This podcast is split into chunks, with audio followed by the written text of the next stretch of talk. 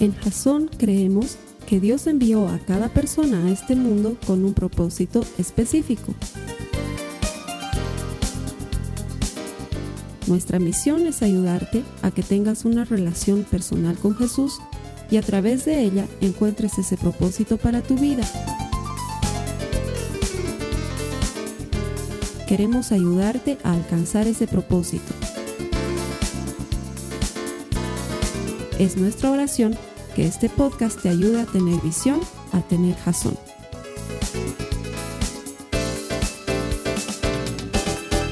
Muy bien, vamos a comenzar con el mensaje que tenemos preparado para hoy. Inter interpresivo cambio de serie. Se acabaron los cómics. Le he estado dando vueltas toda la semana. Sí, dije que iba a seguir. Es lo bueno, que si yo estoy acá, puedo cambiarlo cuando quiera.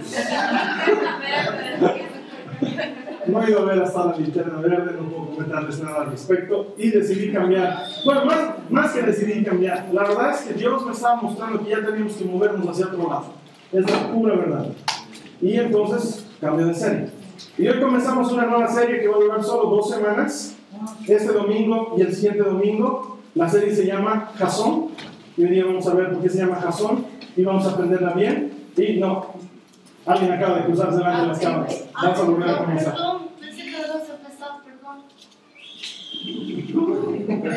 Mil disculpas por todos, pero. Por favor, no terminen. Los de este lado.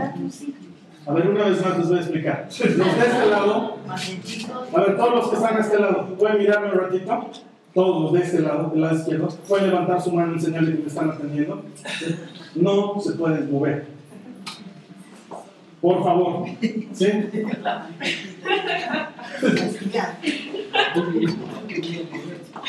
Y los de aquí se pueden mover, pero con cuidado, ¿ya? O sea, tampoco es que. Como macho caporal. Por favor. Esto me va a costar una mala edición de audio, no saben qué se enseña. Ok, seguimos grabando, ¿no? ¿verdad? Se acaba y cuando ya es soltado recién le dicen el tren, ¿ok? Vamos a empezar.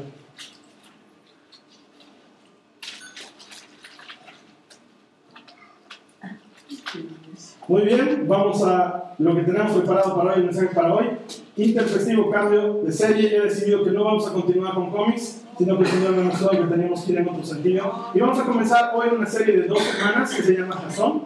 Esta serie va a durar este domingo y el siguiente, para los que están conectados en línea, solamente va a durar dos semanas en el servicio de hoy y en el servicio de la siguiente semana. Dos semanas de Jason y luego comenzamos una nueva serie que todavía no le hemos encontrado el nombre, pero ya le vamos a encontrar, que va a durar cuatro semanas. Siempre que les explico cuántas semanas va a durar la serie, eso es sujeto a cambio. ¿sí? Probablemente cambie. Probablemente Dios me mueva en otro sentido. Yo tengo mi plan, pero Dios tiene un plan mejor. ¿sí? Y de repente Dios agarra y dice ya suficiente y la para del plan. Yo iba a seguir con cómics hasta octubre, probablemente, pero no, creo que ya, creo que ya Dios me estaba realmente moviendo hacia otro lado. Así que vamos a comenzar esta nueva serie que se llama Jason. Esta palabra es una palabra hebrea, Jason. Sí, y tú estás diciendo, ¿de qué me estás hablando? Se parece al nombre de la iglesia. Sí, la iglesia se llama igual, se llama vamos a aprender muchas cosas de eso, y a los que les gusta tomar notas, es un buen día para tomar notas, porque les voy a contar algunas cosas de la historia de cómo hemos iniciado esta iglesia, que tiene mucho que ver con esta palabra, y que están inspiradas en un libro de nombre similar, escrito por eh, el pastor de la iglesia lifechurch.tv en Estados Unidos, que se llama Craig Rochelle. Y vamos a aprender muchas cosas sobre eso, así que los que quieren tomar notas, tomen, porque vamos a aprender cosas muy interesantes. Les quiero contar algo que me pasó el año 2009. El año 2009, el año 2008 yo había dejado la congregación en la cual estaba trabajando por más de 18 años. Y el año 2009 me sentía igual que se sentía más o menos Abraham cuando Dios le dijo, quiero que salgas de tu familia, de tu parentela, de tu tierra y te voy a llevar a una tierra que no conoces para entregártela. Entonces yo, en mi, en mi mente, en mi imaginación era algo así como yo, mi esposa de mi mano y mi hijita chiquitita, porque no existía todavía la María Joaquina, solamente había la Nicole. Entonces yo me veía a mí, a la, a la Carly y a la Nicole de mi mano y nuestras maletas en el piso y mirando el horizonte así sin idea de lo que iba a ser. Porque les soy, les soy honesto, hermanos, no tenía idea de lo que iba a ser. Pero tenía un pequeño plan, ¿sí? Y mi pequeño plan consistía en que En febrero de 2009 había un congreso en Lima para líderes y yo quería asistir a ese congreso. Pero además quería asistir a ese congreso porque me iba a entrevistar con, una, con un hombre que para mí en mi vida ha sido mucha influencia y que yo pensaba que me iba a dar luces para lo que tenía que hacer en mi vida porque no tenía idea de qué iba a hacer. Había sido 18 años cristiano y ya no sabía qué tenía por delante. Algo sabía, no iba a dejar de ser cristiano, pero no tenía idea qué iba a hacer con mi vida. No tenía plata para ese viaje, no tenía manera de ir a ese viaje. Y de una forma sobrenatural se fueron dando las cosas que si les cuento es demasiado largo, no quiero llegar a eso, quiero llegar al punto donde me encontrar con este hombre. Este hombre se llama Marcos Smith. Yo me tenía que encontrar con él. Y de una forma igual sobrenatural, porque no hay otra manera de escribirlo, logré contactarme con sus, con sus representantes y con su asistente y quedamos en que sí, ¿sabes qué? Carlos Alberto Marcos Smith te va a recibir en Lima, tal día, a tal hora, en tal lugar. Tienes que estar ahí para tomarte un café con él. Yo estaba chocho de la vida de una manera sobrenatural, aparecieron los pasajes de una manera sobrenatural, apareció mi carnet de identidad o el documento con el cual yo podía viajar porque no lo tenía en ese momento, se me había vencido. Fueron cosas que se fueron dando en dos o tres días y no se podían solucionar y en dos o tres días estaba montado en un avión yéndome a Lima por primera vez en mi vida tomando un paso de fe. Les soy sincero. Por primera vez haciendo algo a lo que me había aventurado sin tener idea de lo que iba a pasar. Tenía mi pequeño plan y cuando llego a Lima me contacto con el asistente de Marcos Witt y me dice, sí, no te preocupes, Marcos Witt va a recibir, no sé qué. Nos saludamos un rato con Marcos, me dice, tengo que charlar contigo, sí, gracias, un gusto, nos vemos, chao. Se acabó todo. Entonces yo sabía que a los dos o tres días me tenía que ver con él. La cosa es que el asistente, que se llamaba Pablo, me dice, Carlos, yo te voy a pedir un favor, el día que vayamos a, a, tener el concierto, necesito que tú estés afuera del estadio esperándonos porque vas a entrar conmigo para hablar con Marcos, porque su agenda se le ha apretado, ya no vas a poder tomar un café, pero igual vas a poder charlar con él. ¿Te funciona? Sí, para mí está bien. Yo me quedé ese día en las gradas del atrio exterior del estadio de Lima, del Estadio Nacional de Lima. Y yo no sabía, la habían invitado a la primera dama del Perú a que participe esa noche del concierto. Entonces de repente empiezo a ver todo un movimiento policial a mi alrededor. Empiezan a llegar coches policiales de todo lado y guardias de todo lado. Y yo estaba sentado ahí. Y se me acercaba de cuando en cuando un oficial de policía y me decía, señor, ¿qué hace usted aquí? Y le decía, tengo una cita con Marcos Witt. Algunos policías me decían, ¿quién es Marcos Witt? y otros me decían, ¿tiene una cita con Marcos Witt? Sí, tengo una cita con Marcos Witt. Nadie me sacaba del lugar. Me dejaban estar ahí sentado. No había posibilidad de que un solo civil esté en ese lugar, pero yo estaba ahí. Entonces, quiero que se imaginen la situación. Es un lugar rodeado de policías y hay un tipito ahí que claramente se lo nota porque las gradas son blancas el tipito está ahí de color. Entonces, se lo nota que está sentado hombre ahí. ¿ya? La cosa es que nunca me terminaron de fuerear. Cuando de repente me dicen, ¿sabe qué, señor? Va a llegar la primera dama. Lo único que le vamos a pedir es que no se acerque a la primera dama. Yo tengo que con la primera dama. Eso no estaba en mi plan. Ya no estaba en mi plan lo de la primera dama. Llega Marcos Smith antes que la primera dama y llega en un auto y había todo un movimiento de policías porque a Marcos Smith lo trata como artista, ¿no? Entonces todos eran así que no se acerquen a Marcos Smith. Y sale Marcos y me saluda y Pablo sale detrás de Marcos y me dice, ven conmigo. Y me toma de la mano y empezamos a entrar y cuando los guardias me querían impedir la entrada, Pablo dice, está conmigo, es de mi equipo. Y me dejan entrar. Y en menos de lo que yo esperaba, llego un lugar que se llama Green Room. Así se llama. Todos me hablaban de que vas a hablar con alguien en el Green Room. Y yo decía, ¿qué es el Green Room? Para los que no hablan inglés, Green Room significa habitación verde. ¿Ya? Y yo decía, ¿la habitación verde? No tenía idea hasta que entro al lugar y era una habitación verde. Las paredes eran verdes, la decoración era verde, el piso tenía una, una, unas cerámicas especiales de color verde. Bueno, era un lugar de primera. ¿Saben qué? Yo había llegado como ¿Qué les digo?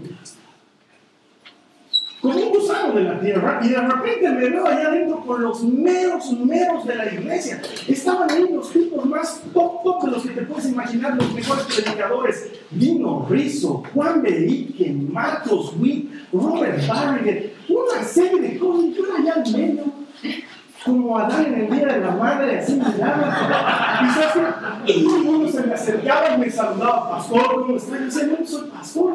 Y el mundo me saludando, qué gusto, pastor, qué joven es usted. Y su ministerio, ¿cuántos años tiene?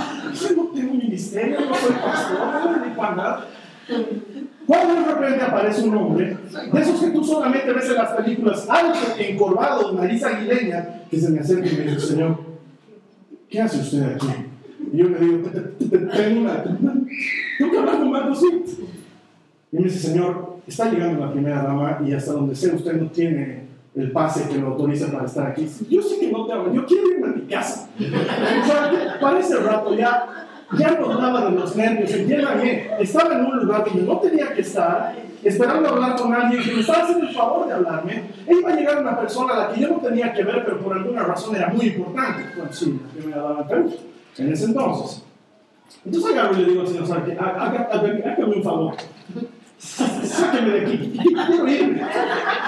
Porque encima no me dejaban salir, tampoco era así como que permiso y abrir la puerta. No me dejaban. Entonces el me dice, ¿y saben qué? Con el amor más grande del mundo, nunca me han sacado de un lugar con tanto amor. No es que me hayan sacado de muchos lugares, sí, pero el hombre agarra y me dice, mire, mire pastor, mil disculpas, no quiero que se sienta mal por eso, pero le voy a pedir que se retire. Y yo le digo, ni, me- diga pastor, ni ayúdenme a salir, quiero salir de aquí, hombre, sáquenme. Entonces me empezaron a sacar, me sacaron afuera del famoso Green Room, y en eso llegó la primera dama y entró al Green Room. Y cuando yo quería irme, porque seguía viendo el operativo policial, yo ya estaba fuera de este cuarto, pero cuando yo quería irme, el hombre este que era oficial de policía pero vestido de civil empieza a acompañarme agarrándome del brazo para que nadie me detenga. Escucho una voz que me grita desde dentro a lo más mexicano, ¡que llamen a Carlos! ¡Que ya estoy listo para verlo! ¿Sí? Ese era Marcos. Entonces el hombre me mira y me dice, ¿de verdad tenías que hablar con Marcos? Y yo le digo, ¿usted cree que voy a entrar hasta este lugar como un cuentito? Entré, hablé con Marcos Witt, me recibió muy bien, lo más gentil del mundo, conversamos un par de minutos, le, comenté mis inquietudes, las razones por las que estaba ahí, oró conmigo, me dio unas cuantas luces y salí del lugar. Y hasta hoy día lo cuento como anécdota. Porque saben que, para los que están tomando notas, todos terminamos en algún lugar, pero pocos terminamos en algún lugar a propósito. Vamos a terminar en alguna parte, todos, pero pocos vamos a terminar en esa parte a propósito. La mayor parte de los seres humanos terminamos en algún lugar porque nos tocó. Porque la mayor parte de las personas no tienen un plan para su vida. No saben a dónde tienen que llevar su vida. Mucho menos tienen idea de qué es lo que quiere Dios para sus vidas. No tienen ni la más mínima idea. Así que todos terminamos en algún lugar. Pero ¿cómo terminamos en algún lugar? A propósito. Y ese día yo terminé en el Green Room del Estadio Nacional de Lima porque tenía un plan. Y parte del plan se cumplió, pero la otra parte no lo había planeado.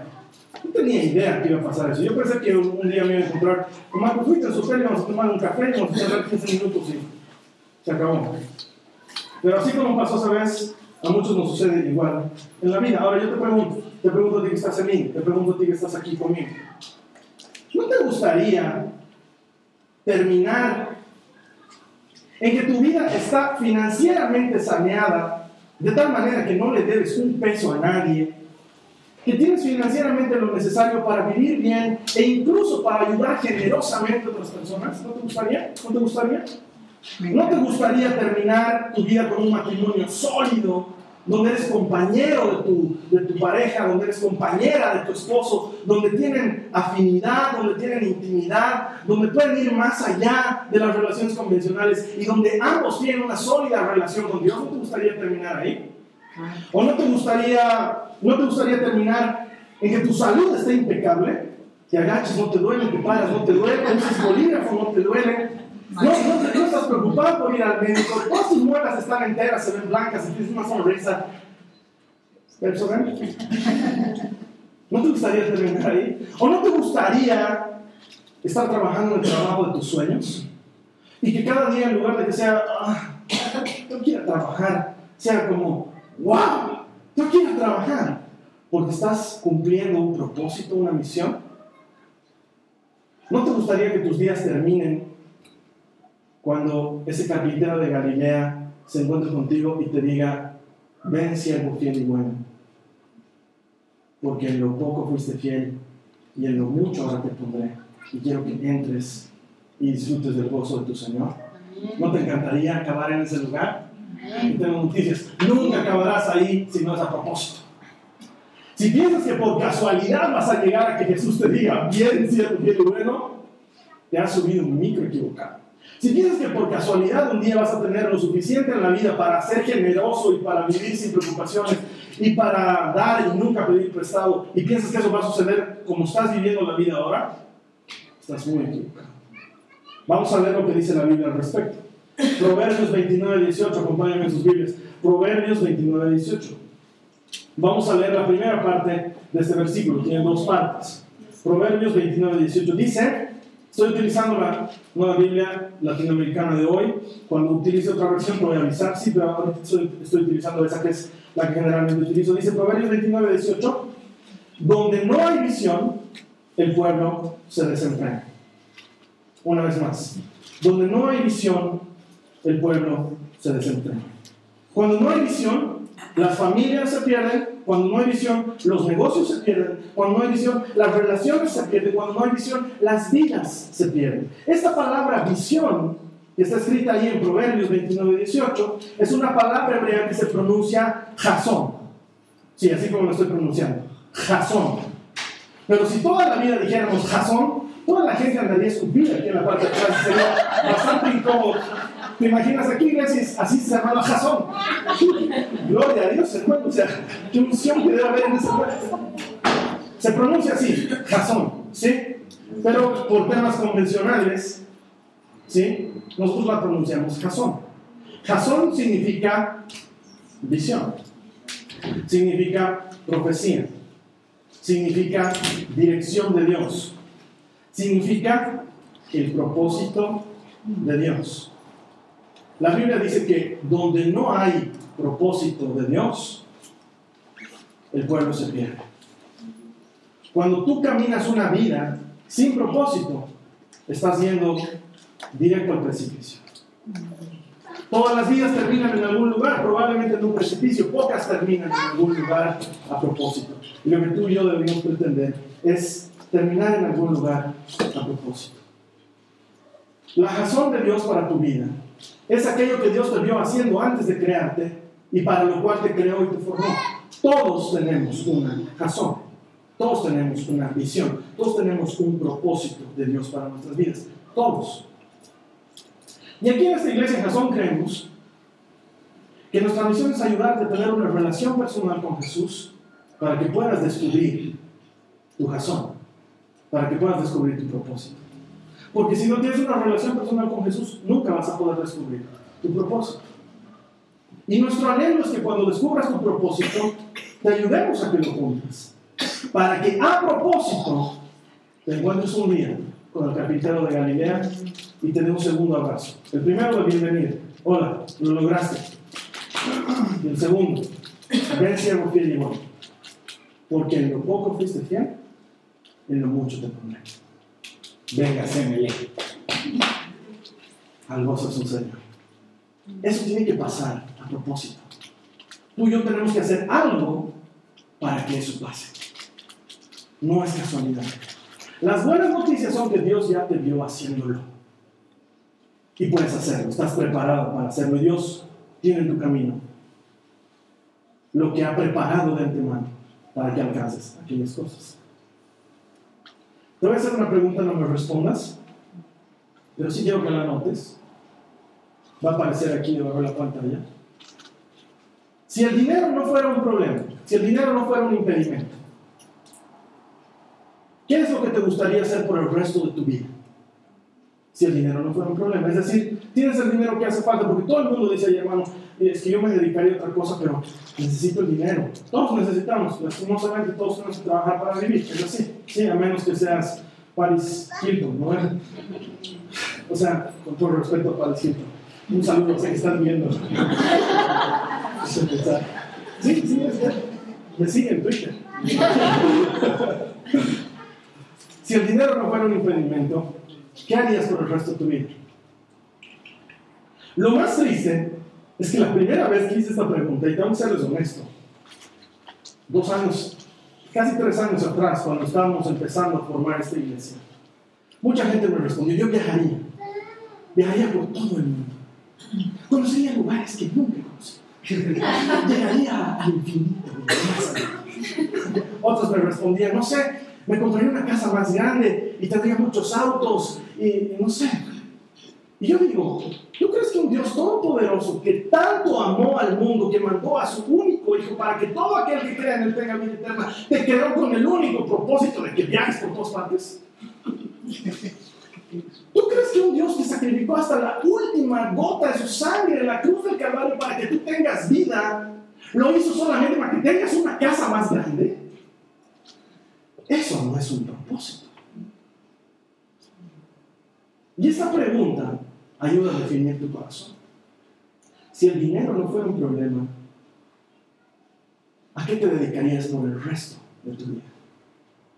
Porque en lo que respondas, probablemente me estás hablando del razón que Dios tiene para tu vida, el propósito que Dios tiene para ti, esa visión que va a hacer que tu vida no se pierda. Yo quiero enseñarles cuatro cosas muy sencillas que suceden muy a menudo cuando Dios te muestra ese razón. Y la siguiente semana vamos a aprender cómo descubrir ese razón. Por eso es una serie que va a durar dos semanas. ¿Sí? Para los que están tomando notas. Primero, lo primero que sucede es que el Espíritu te incomoda. Lo primero que sucede es que el Espíritu te incomoda. Cuando Dios te llama a algo, lo primero que pasa es que el Espíritu te quiere mover de tu zona de confort, de tu zona de comodidad. Quiere que hagas algo extraordinario. ¿Se acuerdan de Moisés? Moisés toda la vida, mientras era pastor de las ovejas de su suegro, toda la vida sal- salía y llevaba las ovejitas al mismo lugar. Y la única vez en 40 años que Dios se le apareció fue la vez en que fue un poco más allá del desierto a pastar con sus ovejas. Cada vez que tú sales un poco de tu zona de comodidad, te estás moviendo en aquello en lo que Dios quiere que te muevas. Lo primero que sucede es que el Espíritu te incomoda. Antes de iniciar Jasón, por muchos años antes de iniciar Jasón, el Espíritu había, incomodarme, había empezado a incomodarme de una manera persistente, a mí y a mi esposa. Había empezado a movernos en nuestra vida. Y cuando charlábamos, ella y yo, soñábamos con estar en un lugar donde pudiéramos honrar a Dios, pero donde fuéramos capaces de salir de los esquemas, de no vivir en la convencionalidad. Soñábamos en un lugar donde las ovejas se sientan felices, donde la gente venga libre y no venga por obligación. Había una cosa que yo odiaba y era cuando me decían, tú tienes que estar ahí porque tienes que dar el ejemplo. Yo decía, no, no debería ser así. Yo no voy a ningún lugar por dar el ejemplo, voy porque quiero ir. Dar el ejemplo es una consecuencia natural que estoy yendo a un lugar. Tienes que venir a esta vigilia porque tienes que dar el ejemplo, no. Voy a ir a la vigilia porque quiero encontrarme con Dios, no porque quiero dar el ejemplo. El ejemplo será una consecuencia natural. Y cosas así empezaron a incomodarnos y a movernos. Y soñábamos con la carne y decíamos, ¿será posible que haya un lugar así? Y por eso me encanta afirmarlo cuantas veces puedo con cuanta persona charlo. En Jason tenemos una política que se llama política de puertas abiertas. Es la política que más identifica el espíritu de Jason en el sentido de que no creemos en las denominaciones. No creemos en ellas. ¿Quién es tu pastor? No tengo idea, pero Jehová es mi pastor, es lo único que cuenta. Si tú crees en Jesús, yo creo en Jesús, somos hermanos. ¿Quieres venir a Jason? Eres bienvenido. ¿Quieres dejar de venir? Nos va a dar pena, pero no vengas, no es obligatorio. No quiero que nadie nunca sienta, ah, aquí el domingo, porque si no, Carlos Alberto se va a enojar conmigo. Yo no me enojo con nadie. ¿Vienes? Bien por ti. ¿No vienes? Está bien también. Dios nos está tomando lista, y siempre lo digo. Y nuestra política de puertas abiertas es eso. Ven cuando quieras. Porque la iglesia debería ser un lugar que podamos disfrutar, no un lugar que tengamos que soportar. No debería ser una carga más en nuestras vidas. Debería ser aligerar nuestra carga. Así que a los que están en línea les digo lo mismo. No importa qué iglesia asistas y si no asistes a ninguna iglesia, eres bienvenido de conectarte. Cuando te mostramos que bienvenida a Guatemala, bienvenida a Colombia, bienvenida a Filipinas, es solamente porque sabemos qué países se conectan, no porque estamos haciendo un seguimiento de quién se conecta, qué hora y ahora estás fregado, porque vamos a seguir por los días. No, si quieres puedes desconectarte ahorita también. Eres libre. Y soñábamos eso con la carne de Dios. ¿Será posible algún día? Y el Espíritu nos empezó a mover en eso. Pero el mejor ejemplo que les puedo contar no es el de mi vida, sino es lo que está en la Biblia. Les voy a pedir que vayamos a Hechos de los Apóstoles, capítulo 20, versículo 22. La primera parte del versículo. Hechos 20, versículo 22. Voy a utilizar la nueva traducción viviente. Cualquier Biblia está bien, pero yo quería utilizar esta porque se adapta a lo que les quiero explicar. Hechos 20, 22, la primera parte, está hablando Pablo y dice, ahora estoy obligado por el Espíritu a ir a Jerusalén. Quiero hacer énfasis en esa palabra obligado. Dice, Pablo dice, estoy obligado por el Espíritu a ir a Jerusalén. Los voy a poner en contexto. ¿Saben lo que siempre les digo sobre la Biblia? Para interpretarla hay tres reglas básicas. Número uno, contexto. Número dos, contexto. Y número tres, contexto. Siempre hay que fijarse en el contexto antes de interpretar las escrituras. ¿Qué está diciendo Pablo? Pablo estaba en Éfeso. Es una de, las iglesias que él había levantado. De hecho, el lugar donde él se sentía más cómodo y más feliz.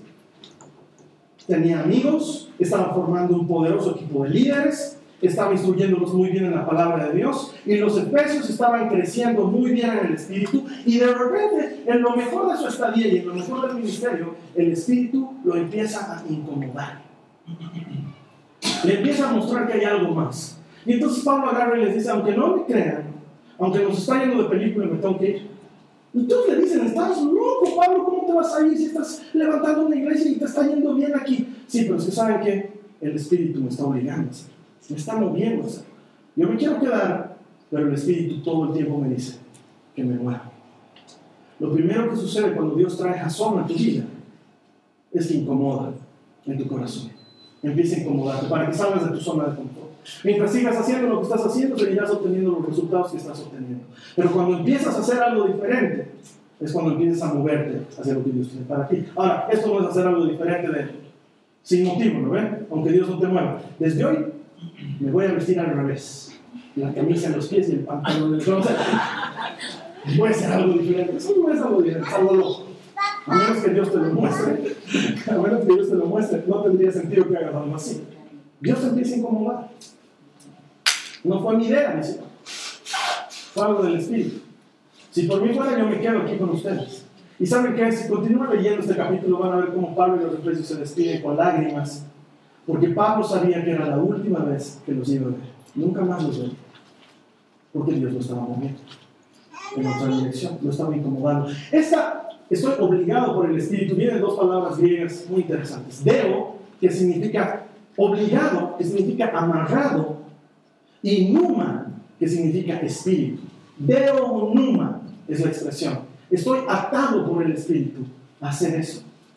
¿Cómo sabes que has empezado a caminar en un propósito de Dios? Cuando te sientes atado por el Espíritu a eso. No le puedes escapar. Te sientes amarrado. Te incomoda. Cuando no lo estás haciendo, te incomoda. El Espíritu es así. Y esa es la manera en que tú te das cuenta que has entrado en el propósito de Dios. Hay un Deo Numa. Una atadura, pero buena, que viene de Dios. Entonces yo tenía esa atadura. Me incomodaba en mi espíritu. Eran años que yo vivía así. Y cada vez que orábamos con la carne para saber si teníamos que hacer algo con nuestras vidas respecto a lo que Dios nos estaba incomodando, Dios siempre me respondía, no todavía. Nunca me respondió no. Siempre me decía, no todavía. No es el momento de mover todavía. Entonces yo sabía que iba a llegar un momento en que me iba a mover, pero no sabía cuándo. Sin embargo, el Espíritu cada vez me incomodaba más y me incomodaba más y ponía más cargas en mi vida y eso sucede cuando Dios empieza a darte una razón, un propósito, algo por lo que vivir y por lo que trabajar. Pero más que eso, la razón por la que Dios te puso en este mundo. ¿Sí? Número dos, lo que yo le llamo una certeza incierta. Vas a tener una certeza incierta. Les dije, antes de iniciar Jason, el día que yo me despedí de mi líder, cuando yo me salí de mi anterior comunidad, no me salí peleando, ni pateando puertas, ni rompiendo escritorios, ni mandando la montaña me salí en paz. Me acerqué a mi líder y honrando su autoridad le dije, Dios me ha dicho que me tengo que ir. Y mi líder me dijo, ¿estás seguro de lo que tienes que hacer? Sí. ¿Sabes el precio que tienes que pagar? Sí. ¿Sabes que te va a costar y te va a doler mucho? Sí, lo sé. ¿Y qué piensas? Y le dije, el Señor me ha dicho, yo estaré contigo, no te dejaré ni te abandonaré. Solo sé fuerte y sé valiente. Y si Él va a estar conmigo, yo me muero. Ok, tienes mi bendición. Me lo dijo, tienes mi bendición. Pero cuando salí de ahí me sentía como Abraham con sus esposa, sus hijitos, sus maletitas, así me sentía. No tenía idea de lo que me iba a pasar. Es una certeza incierta. No sabía lo que iba a hacer de mi vida, porque mucha gente me dice, ah, bandido, tú te has salido pensando en hacer tu iglesia. Yo no me salí pensando en hacer nada. Y los que me conocen bien y los que han estado conmigo en ese momento, lo único que les decía es algo tengo por seguro. Nunca voy a dejar de enseñar de la Biblia porque es lo que sé hacer. Pero después no tengo idea de lo que voy a hacer. No tenía idea de lo que iba a pasar con mi vida. Y mira, cuando empiezas a caminar por fe, no tienes idea de lo que va a pasar después. Porque de eso se trata, caminar por fe. Hemos salido, antes de ver la serie cómics, hemos visto la dimensión desconocida y hemos aprendido lo que es vivir por fe. Y vivir por fe no es vivir con certezas, es más bien vivir en incertidumbres. Estás seguro de lo que vas a recibir, pero no lo ves. Dices, Dios me está llamando a servirle a tiempo completo y voy a renunciar a mi trabajo, pero no tengo idea de dónde voy a sacar dinero para vivir. Hay incertidumbre. Es decir, voy a iniciar un hogar para niños, lo que no tengo idea es de dónde voy a sacar los niños ni la plata. El hogar lo tengo, pero no tengo idea de dónde voy a financiar. Pero me meto de lleno, porque eso es vivir por fe. Porque si Dios te está moviendo en cierto sentido, lo haces. Y lo siguiente que pasa es que no tienes idea de los detalles. Esteban nos hablaba un poco de esto cuando estábamos hablando de la dimensión desconocida. Y Dios no te va a decir detalles. Porque quiero que sepas una cosa, ni tú ni yo estamos listos para manejar los detalles. Porque hay veces, y lo, digo sinceramente, y no, es la primera vez que se los digo, que orando, le digo, Señor, Señor, ¿a quién he mentido? Dios mío. Y los que más me conocen y tienen más intimidad conmigo, Saben, de todas las veces que digo, ya no puedo más, es muy difícil sacar adelante una iglesia, es muy difícil comenzar de cero. Y saben que durante no sé cuánto tiempo he estado lloriqueando por todas partes al que me preguntaba y me decía, ¿cómo te está yendo? es difícil, no sabes, es difícil. ¿Saben por qué? Porque mi vida antes era cómoda. Era cómoda. Me paraba en un escenario, tomaba una guitarra y tenía todo un equipo de músicos que tocaban lo que yo quería, ni siquiera les avisaba. Empezaba a tocar lo que sea. Y los tipos tocaban detrás de mí. De repente me iba, había un actriz lindo, agarró un micrófono inalámbrico y me ponía a predicar y habían hasta 600 personas escuchando. Y todos me querían y me aplaudían. Los que piensan que me he movido por esas cosas se han equivocado. Porque mi vida era cómoda y era buena. No tenía que preparar una prédica cada semana. No saben lo que es preparar una prédica cada semana. Antes preparaba una prédica cada mes, cada tres meses. Y era cómodo. Pero hubo un Deo, hubo Numa. Dios me movió. Y cuando me movió no tenía idea de lo que me iba a pasar. Y aún hoy no tengo muy claro lo que va a pasar adelante, solo tengo una idea clara. Dios está con razón. Amén. Me lo muestra a cada paso. Y cuando yo más me estoy arrepintiendo, más estoy lloriqueando, Dios me dice, irrevocable es el don y el llamado, Carlos Alberto. No sé cómo harás. Cómo harás. Y yo le digo muchas veces como Jeremías, me has tomado el pelo, me sedujiste con tu amor y yo me dejé seducir. No tengo idea de lo que va a pasar. Y cuando entras a caminar por fe, va a pasar eso y no te asustes. Caminar por fe. Porque de algo puedes estar seguro. El mismo que te incomodó para que camines por fe, no te dejará. No te abandonará estará contigo a cada paso. A cada paso. Y si no te dan los detalles, es para que no te chiquenees, para que no te acobardes, para que no te gallinees, para que sigas adelante. Mira lo que dice el mismo, el mismo capítulo, en la parte B, dice, Pablo está hablando, dice, Hechos 20, 22, no sé lo que me espera allí. El Espíritu me obliga a ir a Jerusalén y no sé lo que me espera allí. Tengo una certeza incierta. Sé que voy a ir y no sé a qué. Mira, cuando hace unos meses atrás, febrero, Dana Byers se comunicó conmigo para que iniciemos esta iglesia en la que tú estás conectado. Me dijo, Carlos Alberto, ¿te gustaría iniciar una iglesia en línea? Yo tapé el auricular y dije, ya me está costando iniciar una iglesia de verdad, me está iniciando una iglesia en línea. Le dije, me encantaría. ¿Qué estoy haciendo? Hazme un favor, Dana, le dije déjame orar y hablar con mi equipo y te voy a llamar. Y oramos, pero antes de orar con ellos yo oré solito.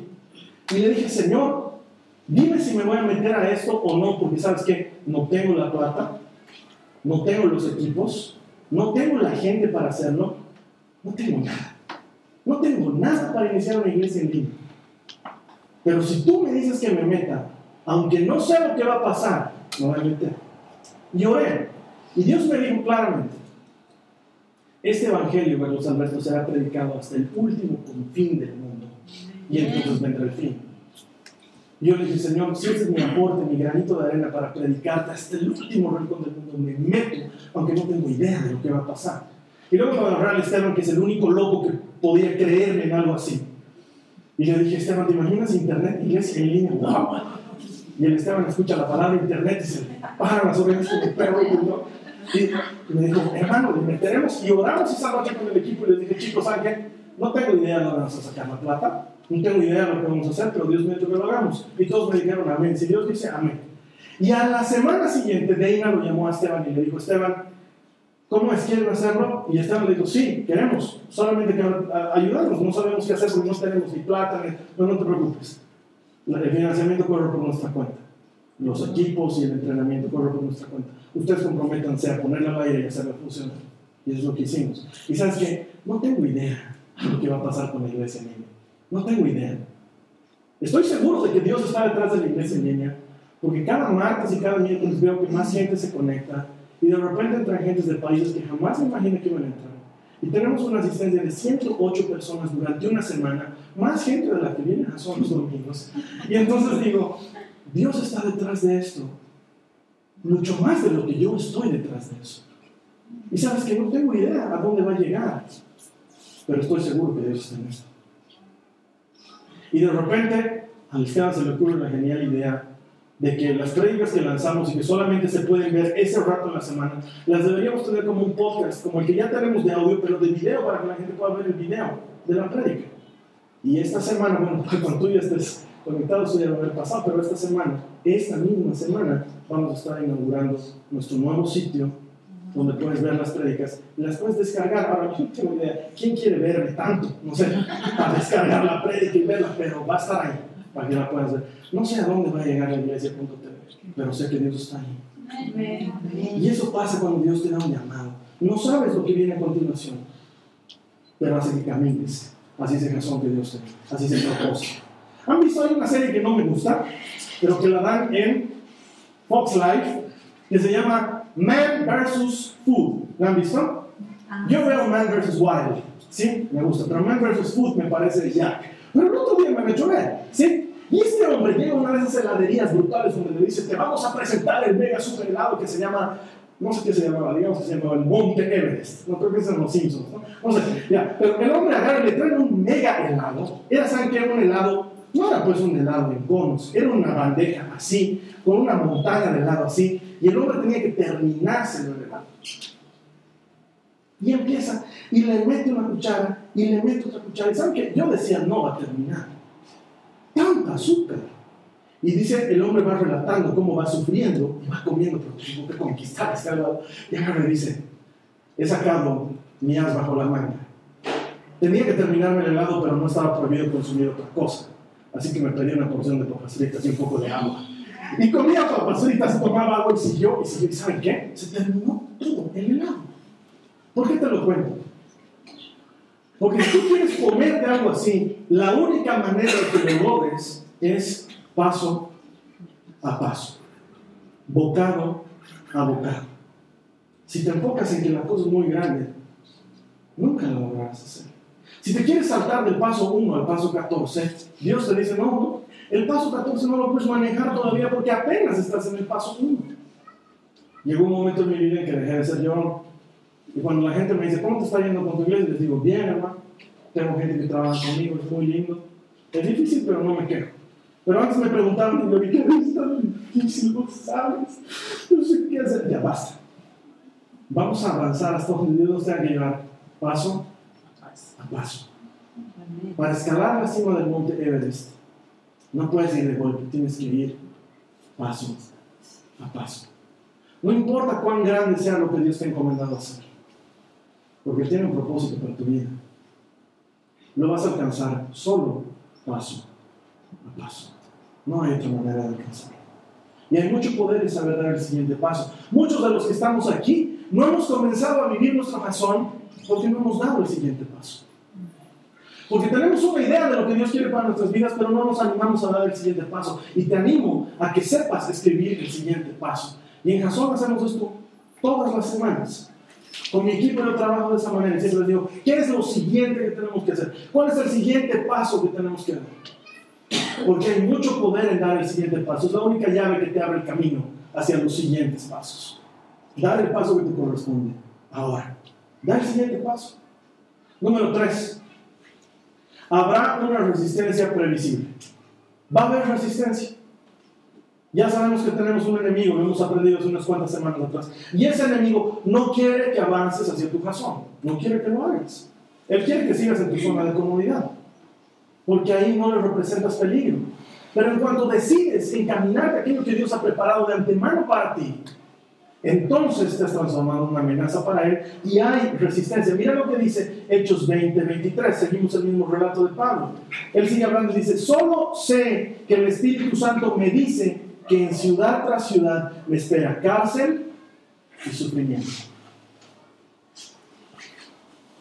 Solo sé, lo único que tengo claro, dice Pablo, es que va a haber resistencia. Esa resistencia es previsible. Ya les dije, el enemigo, nuestro enemigo, es previsible. No es muy inteligente. Siempre hace las mismas cosas. Entonces es lógico que si tú vas a empezar a caminar hacia lo que Dios tiene para tu vida, Él se va a interponer. Y no porque seamos unos héroes, machazos. ¿Sabes por qué?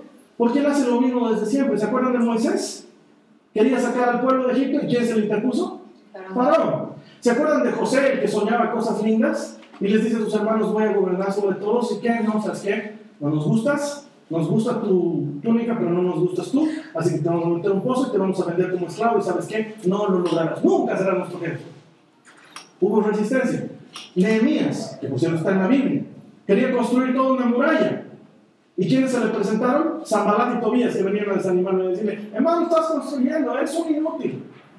Siempre que vas a iniciar algo que Dios tiene para tu vida, va a haber resistencia. No esperes que sea fácil. De hecho, las personas me vuelven loco cuando me dicen, Carlos Alberto, he decidido que voy a moverme en mi vida y voy a hacer esto porque todo se está dando tan fácil. Se me están abriendo las puertas tan fácil que tiene que ser de Dios. Yo digo, cuando las puertas se abren así de fácil, yo desconfío. Porque siempre hay resistencia cuando es de Dios.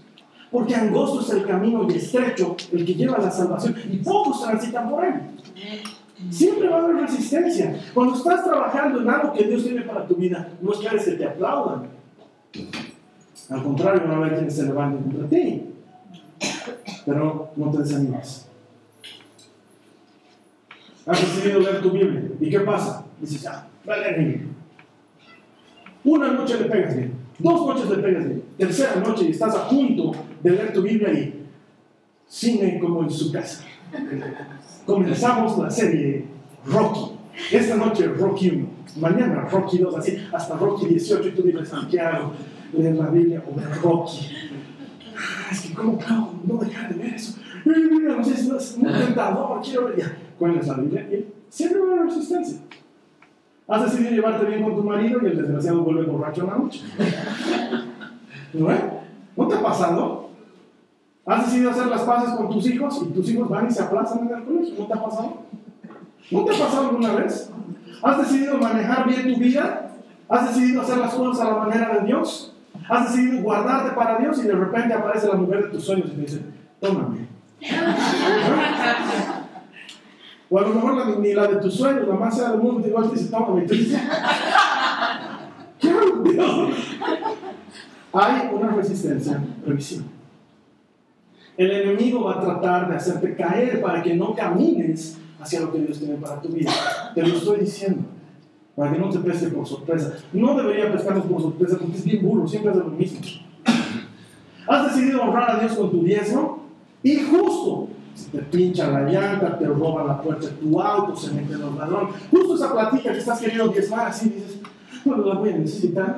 Me va a faltar esta platita. ¿Sabes qué? Vivir por fe es eso, es no tener certeza excepto de lo que esperas. No sabes lo que va a pasar. Dios dice así. Dices, ahora sí, Señor, te voy a servir con mi alma, mi mente y mi corazón y te despiden de tus hijos. Entonces, Señor, ¿no se supone que tenías que estar conmigo? Dios dice, ¿qué rato me fui? Si los despido no tiene nada que ver con eso. hay una resistencia previsible. No te rindas, no te rindas, no te rindas, no te rindas. No te rindas, porque Dios tiene algo para ti. Y número cuatro, lo que sí va a suceder es que tendrás una claridad poco común. Vas a experimentar una paz que no se puede entender, no se puede describir. Mira, te voy a leer uno de los versículos que probablemente es de los más poderosos de toda la Biblia. Te lo voy a leer en la nueva Biblia latinoamericana. Lo que está en Hechos 20-24, lo que dice Pablo a continuación en la cita que estamos leyendo.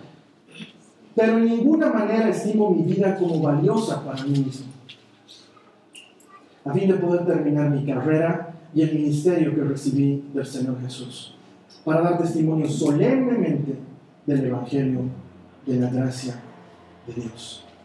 Lo que Pablo está diciendo es, si me muero por hacer esto que estoy haciendo, no importa. Mi vida no vale nada comparada con cumplir mi razón. Ese Deo Bonuma que hay en mí no me deja estar tranquilo. Y mi vida no tiene sentido si no cumplo aquello que Dios me mandó a hacer. Y por eso me voy a Jerusalén. Aunque no sé lo que me pasará y sé que me tocarán cárceles y sufrimiento, mi vida es poco comparada con cumplir el propósito de Dios para mi. Quiero que entiendas el poder que hay en esa declaración. Porque lo que Pablo está diciendo es, para esto he nacido. Para esto. Y si me muero, qué bien porque voy a estar haciendo aquello para lo cual fui creado. Hay una canción de Marcela Gándara que me encanta. Y que me ha sostenido en mis momentos de mayor debilidad y cuando más he estado dudando de aquello que Dios me había mostrado. Que dice, la, la letra dice exactamente lo mismo. Dice, para esta hora he llegado y para este momento nací. Ella lo está cantando a Dios y le dice, en tu propósito eterno me viste aquí, para este momento. Eso es tener claridad, es, no sé lo que va a pasar, pero una cosa estoy seguro, para esto he nacido, para esto he venido a este mundo. La misma claridad que Jesús tenía cuando hablaba con la gente, le decía, para esto he venido, para darles vida y vida en abundancia. Para esto he venido, para encontrar y rescatar lo que se había perdido. Claridad, certeza absoluta de aquello para lo que has venido. Cuando conoces tu razón, aunque haya resistencia, sabes que para eso es nacido. Y, y le sigues metiendo. Porque no hay otra razón para vivir. En esta iglesia, esta, esta iglesia tiene muy claro para qué existe. Y nunca va a ser suficiente las veces que te lo repita, pero nosotros como iglesia existimos con el único propósito de ayudarte a que desarrolles una relación personal con Jesús. De manera que, relacionándote con Él, encuentres el propósito de Dios para tu vida. Creemos que si hacemos eso, tú vas a recibir ese segundo abrazo. Y Jesús te va a decir, bien siervo fiel y bueno, en lo poco fuiste fiel, en lo mucho que. Para eso existe esta iglesia. Y lo tenemos muy claro. Trabajamos para la iglesia con I mayúscula, no para Jasón. Jasón es un nombre más. Pero la iglesia de Cristo, esa es la que será recibida por el Cordero en las bodas. Y para esa iglesia trabajamos. Entonces somos amigos de las denominaciones, somos hermanos. Lo tenemos súper claro. Y me gustaría que lo tengas claro para tu vida. Perdóname que utilice mi vida como, como un ejemplo de lo que estamos haciendo aquí. No como un ejemplo, no, no considero que mi vida valga mucho en ese sentido. Pero la tengo clara. Sé cuál es el propósito de Dios para mí. Yo he venido a este mundo, para eso he nacido, para animarte, para animar a otros, para ayudarlos a ser mejores. Y eso es lo que hago todos los días de mi vida, en mi trabajo, en la iglesia. Me dedico, le saco la mugre a mi cuerpo, a mi alma, a mi espíritu para ayudar a que otras personas sean mejores, alcancen su mejor nivel, porque creo que Dios me ha llamado a esto. Y tengo la sensación, la extraña sensación, de que esto no termina en tu corazón. Y siempre que pienso en el futuro, Pienso que hay más detrás de todo esto que Dios me muestra. Y creo que hay más para ti también. Me encantaría que lo tengas claro. No hay dudas, no hay arrepentimiento. Si hoy me muriera, salvo que me daría mucha pena no ver crecer a mis hijas y que no estaría con mi esposo. No me arrepiento de nada. Porque estoy haciendo aquello que Dios me mandó a hacer. Y lo voy a hacer mientras me quede vida, mientras me quede aliento, lo voy a seguir haciendo. Voy a ayudar a que otras personas alcancen su propósito. Lo voy a hacer. Sean mejores. Quiero hacer eso. Para eso nací. Vamos a cerrar con esto. Nehemías 6.3. Y con esto lo cerramos. Dice el libro de Nehemías, capítulo 6, verso 3. Y les envié mensajeros diciéndoles, esto es Nehemías hablándole a sus opositores, yo estoy haciendo una gran obra y no puedo descender. ¿Por qué ha de detenerse la obra mientras la dejo y desciendo a ustedes? Quiero que llegue ese momento en tu vida. Eso es jazón. Que estés en eso y digas, ¿sabes qué? Estoy haciendo algo grande. Estoy metido en algo grande. Y no puedo perder mi tiempo saliendo de esto para estar en cosas menores. No puedo salir de esto para desanimarme.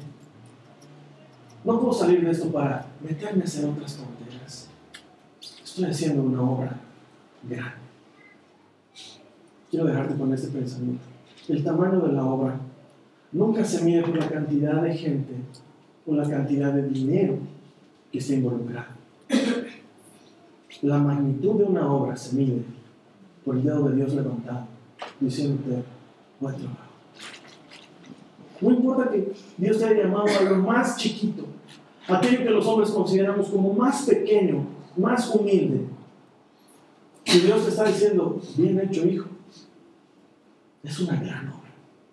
Y eso es lo que cuenta. No vivimos para el aplauso de la gente. No vivimos para el aplauso de 600, 700, 1000 personas que te puedan querer y te puedan aplaudir. Vivimos para una audiencia de uno. Hay uno que te tiene que aplaudir. Uno delante del que rendimos cuentas. Uno que al final del día nos dice si lo hicimos bien o si no lo hicimos bien. Y solo será uno el que te abrace cuando llegues allá y te diga siempre fiel. Bueno, desde poco fuiste fiel, ahora, te toca algo mucho. Nunca miras lo que estás haciendo por cuántas vidas impactas o por cuánto dinero tienes. Esos números son buenos, pero no indican la realidad. Solamente Dios te puede decir si estás caminando en ese propósito. La siguiente semana vamos a aprender cómo descubrirlo, cómo descubrir el propósito de Dios con nuestras vidas, cómo hacerlo de una manera práctica, sencilla. Vamos a cerrar nuestros ojos, vamos a orar. Te voy a pedir que ahí donde estás, sentado en tu computadora, ores conmigo.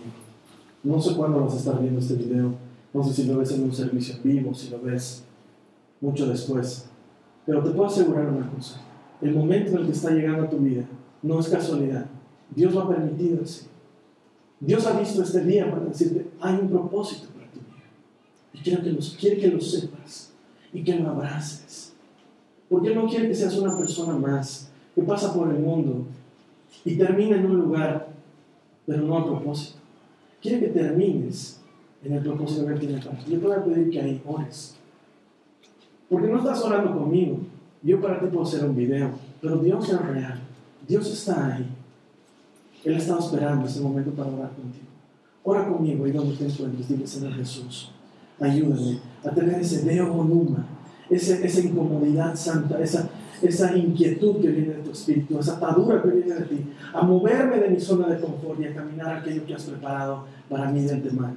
Señor, no tengo idea de lo que va a pasar en adelante, pero me quiero arriesgar a hacerlo. Dile al Señor, porque yo sé que tienes un sueño, tienes un anhelo, y siempre te digo, casa ese sueño con el anhelo de Dios, para que se vuelva uno solo y para que empiece a caminar en el propósito de Dios. No está mal lo que has soñado, no está mal aquello que has soñado, solamente cásalo con Dios. Mire, Señor, ayúdame a arriesgarme durante todo este tiempo, cobardemente me escudo en que estoy bien en este lugar, pero la comunidad no es el indicador de de lo que estoy haciendo bien o lo que estoy haciendo mal. La comunidad, Señor, solamente me está demorando.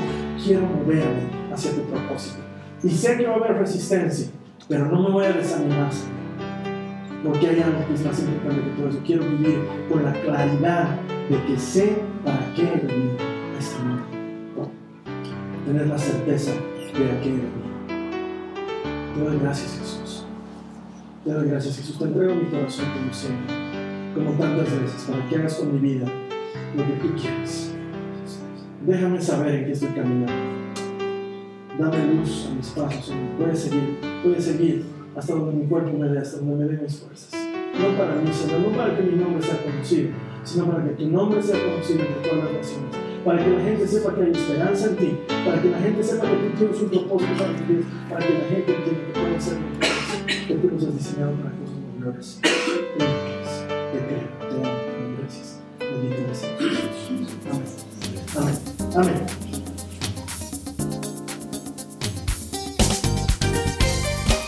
Esta ha sido una producción de Jason Cristianos con Propósito. Para mayor información sobre nuestra iglesia o sobre el propósito de Dios para tu vida, visita nuestro sitio web www.jason.info. Allí encontrarás muchos recursos para animarte en tu relación con Dios, enseñanzas, nuestro blog, prédicas y mucho más. Te lo deletreamos www.jazon.info.